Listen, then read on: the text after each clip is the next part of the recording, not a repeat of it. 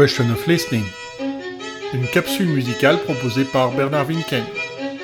Aujourd'hui, la stabilité rassure et la nouveauté attire.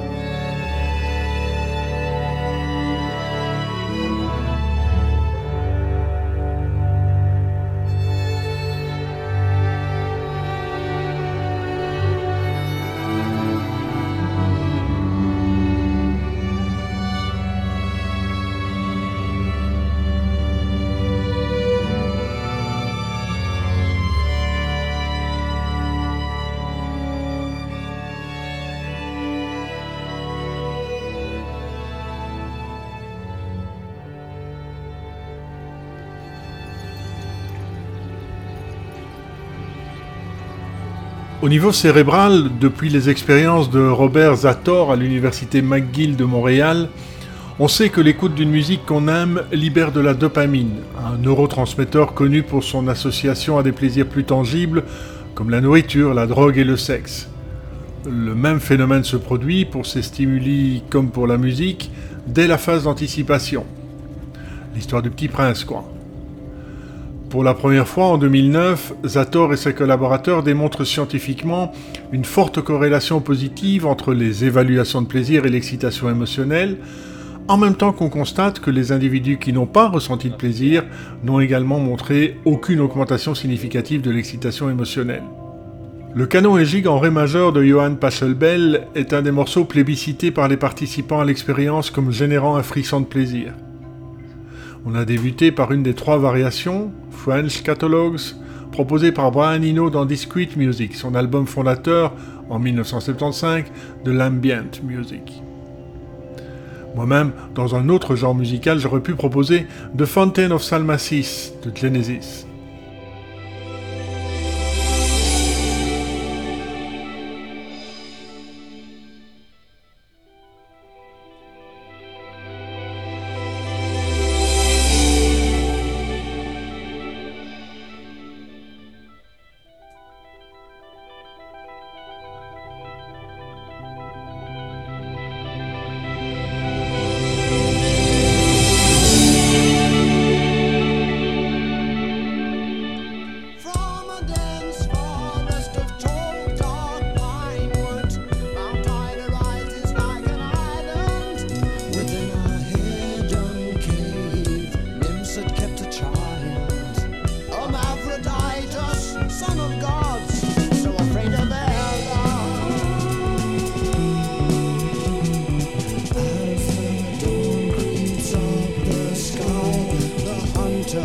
Sight of a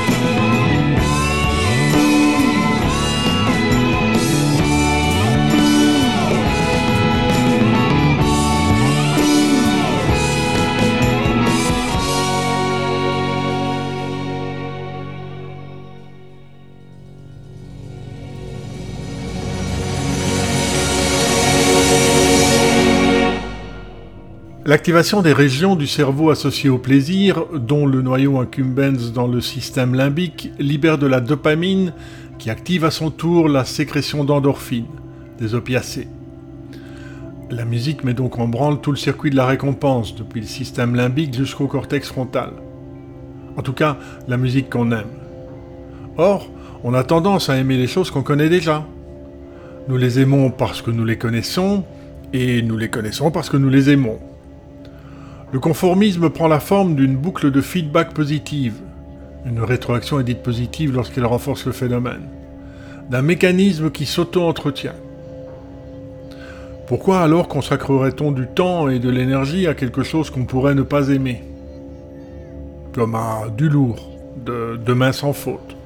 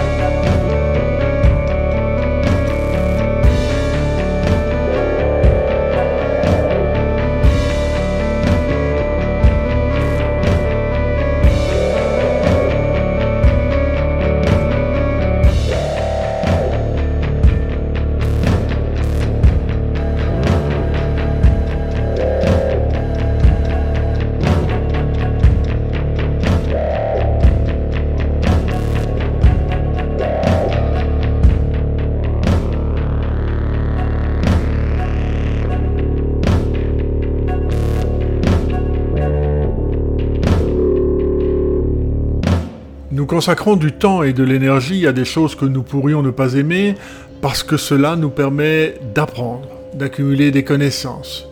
Ce qui favorise la progression, l'exploration incessante de nouveaux territoires, de nouveaux concepts. Un processus qui nous piège parfois, comme le marketing l'a bien compris, qui nous attire par l'argument de la nouveauté, de même que la presse qui mise tout sur l'actualité.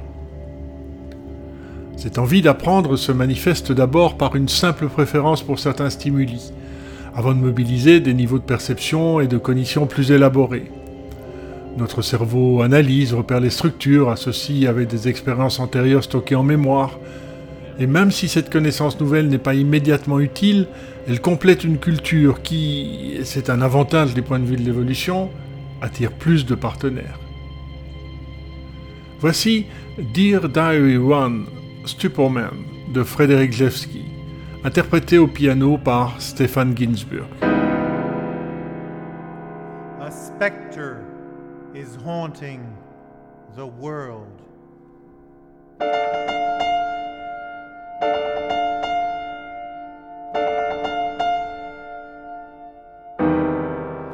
A ghost of something once alive.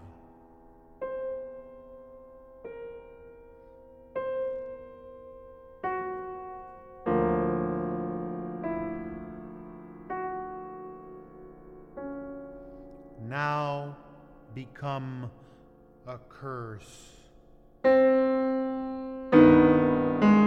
Capitalism, a system that should have died.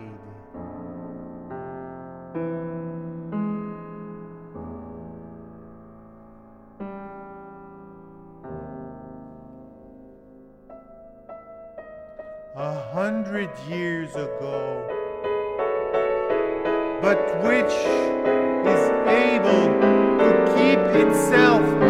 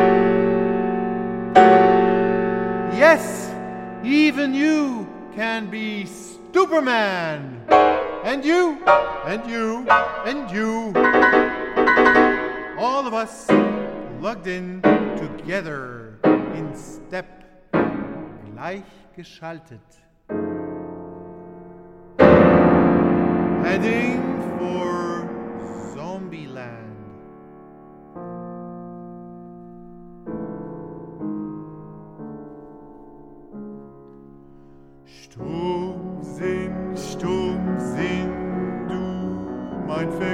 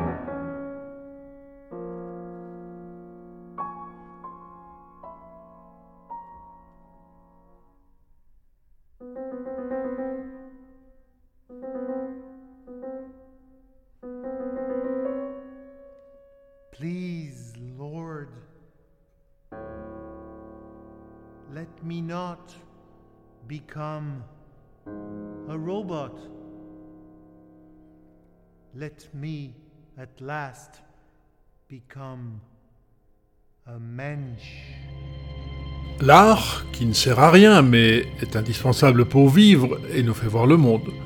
L'art donc doit-il changer notre regard et la musique notre écoute? Ou s'agit-il de rassurer par l'équilibre, la permanence? Lassés des limites de l'exploration harmonique et stylistique de la musique romantique, les compositeurs du début du XXe siècle s'éloignent des systèmes classiques et de la tonalité, en particulier du couplage tension-détente, pour investiguer la modalité, l'espace harmonique ou rythmique. Dès 1950, le mouvement se fait plus radical et prône une véritable tabula rasa. Il s'agit de repartir de zéro, de tout réinventer. La génération d'après-guerre est avide de nouveautés, forcenée de révolutions musicales. Plusieurs courants nouveaux naissent, du sérialisme intégral au courant spectral, en passant par les musiques concrètes électroniques et électroacoustiques, le théâtre musical, les œuvres ouvertes indéterminées, le minimalisme. Parmi ces compositeurs, Luigi Nono, dont on écoute Avenida, Canciones para Silvia.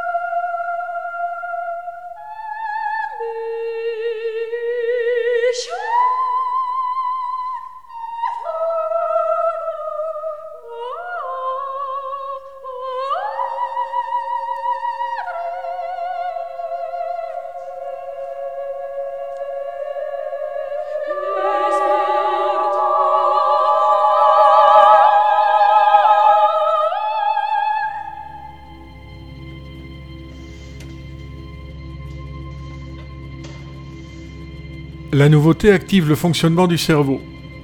Un événement est mieux mémorisé lorsque sa survenue s'accompagne d'une émotion intense, lorsque son contexte est inédit. L'hippocampe, une aire cérébrale située dans le bas de la tempe, dans la substance grise, joue un rôle central dans la formation et le rappel des souvenirs. Mais ce n'est pas simplement un appareil d'enregistrement, c'est aussi un détecteur de nouveautés. L'hippocampe compare ce que nous percevons avec les connaissances mémorisées antérieurement. S'il y a changement, il envoie un signal et avertit certains centres nerveux qui relayent l'information vers d'autres régions du cerveau avant de revenir vers l'hippocampe. Ce circuit en boucle libère de la dopamine, consolidant ainsi la mémorisation de la situation nouvelle. On fait une pause minouche avec Hors saison de Francis Cabrel.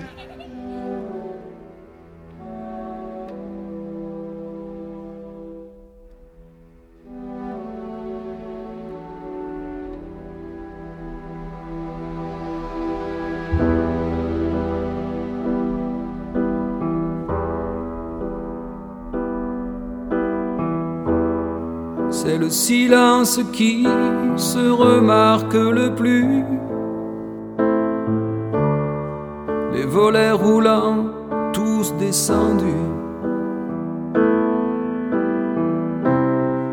De l'herbe ancienne dans les bacs à fleurs, sur les balcons.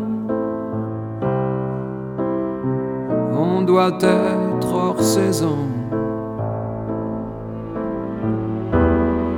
La mer, quand même, dans ses rouleaux, continue son même thème, sa chanson vide et têtue. Pour quelques ombres perdues sous des capuchons, on doit être hors saison. Le vent transperce ces trop longues avenues. Quelqu'un cherche une adresse inconnue. Et le courrier déborde au seuil des pavillons. On doit être hors saison. Une ville se fane dans les brouillards salés. Oh, la colère océane est trop près. Les tourments la condamnent aux écrans de fumée et personne ne s'éloigne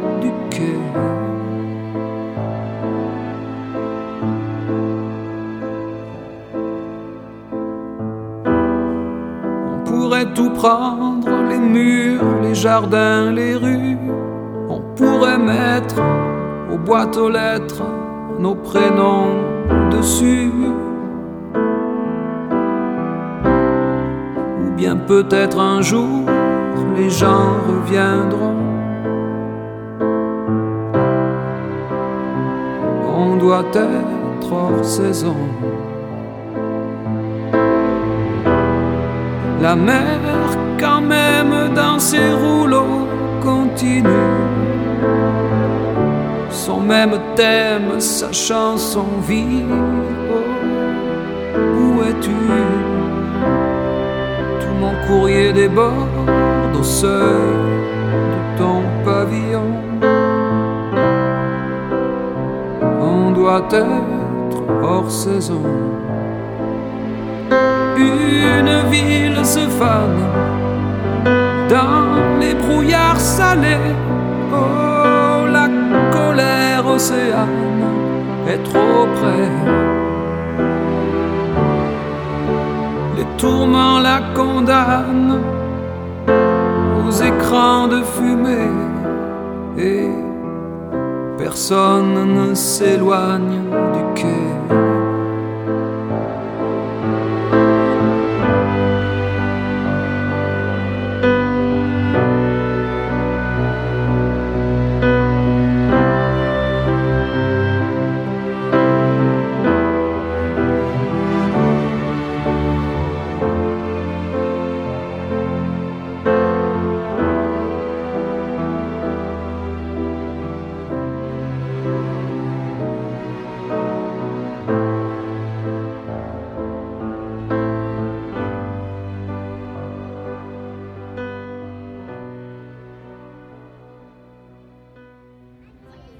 Cette boucle de rétroaction qui permet la décharge de dopamine dans l'hippocampe facilite par ses répétitions prolongées la potentialisation à long terme. Un phénomène qui renforce durablement les synapses, les connexions entre neurones, un moyen d'enraciner les événements en mémoire. On constate que les informations afférentes, concomitantes à l'information nouvelle mais pas neuve en soi, sont elles aussi mieux mémorisées. Par un effet de contagion, l'élément neuf surexcite la boucle de la nouveauté et le cerveau traite tout ce qui est perçu avec plus d'intensité. Les enseignants devraient peut-être commencer leur cours non pas directement par le rappel des notions traitées lors de la leçon précédente, mais par un contenu nouveau et surprenant qui éveille l'hippocampe, avant de résumer la matière déjà vue. Two-Fold Covering est une composition de Stefan Thielen, du groupe suisse Sonar.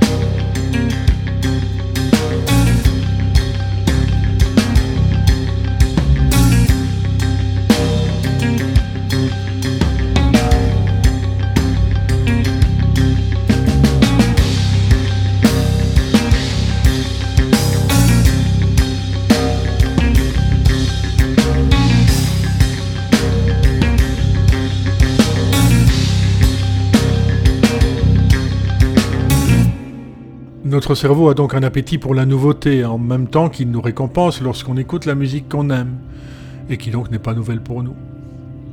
Et puis, certains évitent et fuient le changement, l'innovation. Pour eux, l'inconnu est synonyme de risque, de danger, et ils y préfèrent la routine. On aboutit à ce paradoxe. La stabilité rassure, mais la nouveauté attire. C'est peut-être la raison pour laquelle l'artiste propose sans cesse d'investiguer l'avenir en s'appuyant sur le passé. Comme Major Parkinson avec Lover, Lower Me Down et sa référence aux Beatles.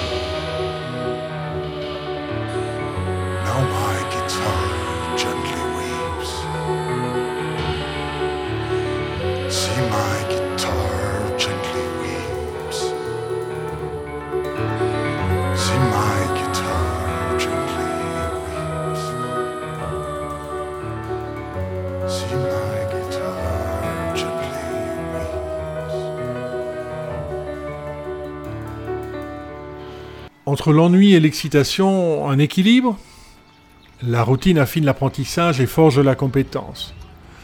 L'apprenti pianiste, face à des exercices en apparence fastidieux, peaufine sa technique, est régulièrement surpris par de nouvelles sensations et améliore peu à peu son contrôle de l'instrument.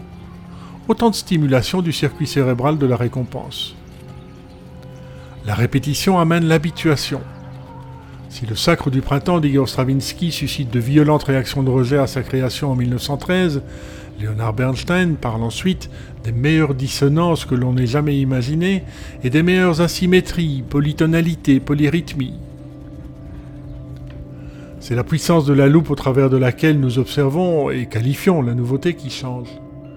Tant la cigale que la fourmi trouvent du plaisir dans leur mode de fonctionnement. Pourquoi donc consacre-t-on du temps et de l'énergie à quelque chose qu'on pourrait ne pas aimer? Eh bien parce qu'il est possible qu'on l'aime finalement.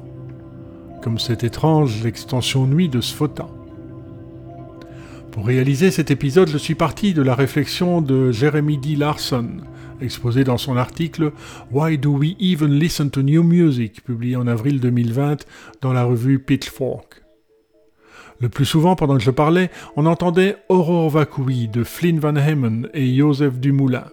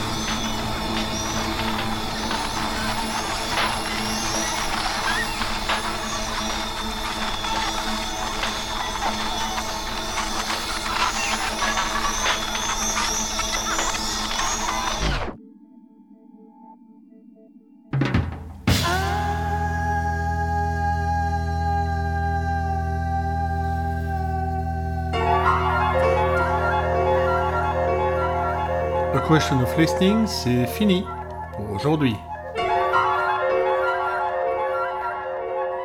Dans un mois, les parfums, les couleurs et les sons se répondent. Vraiment?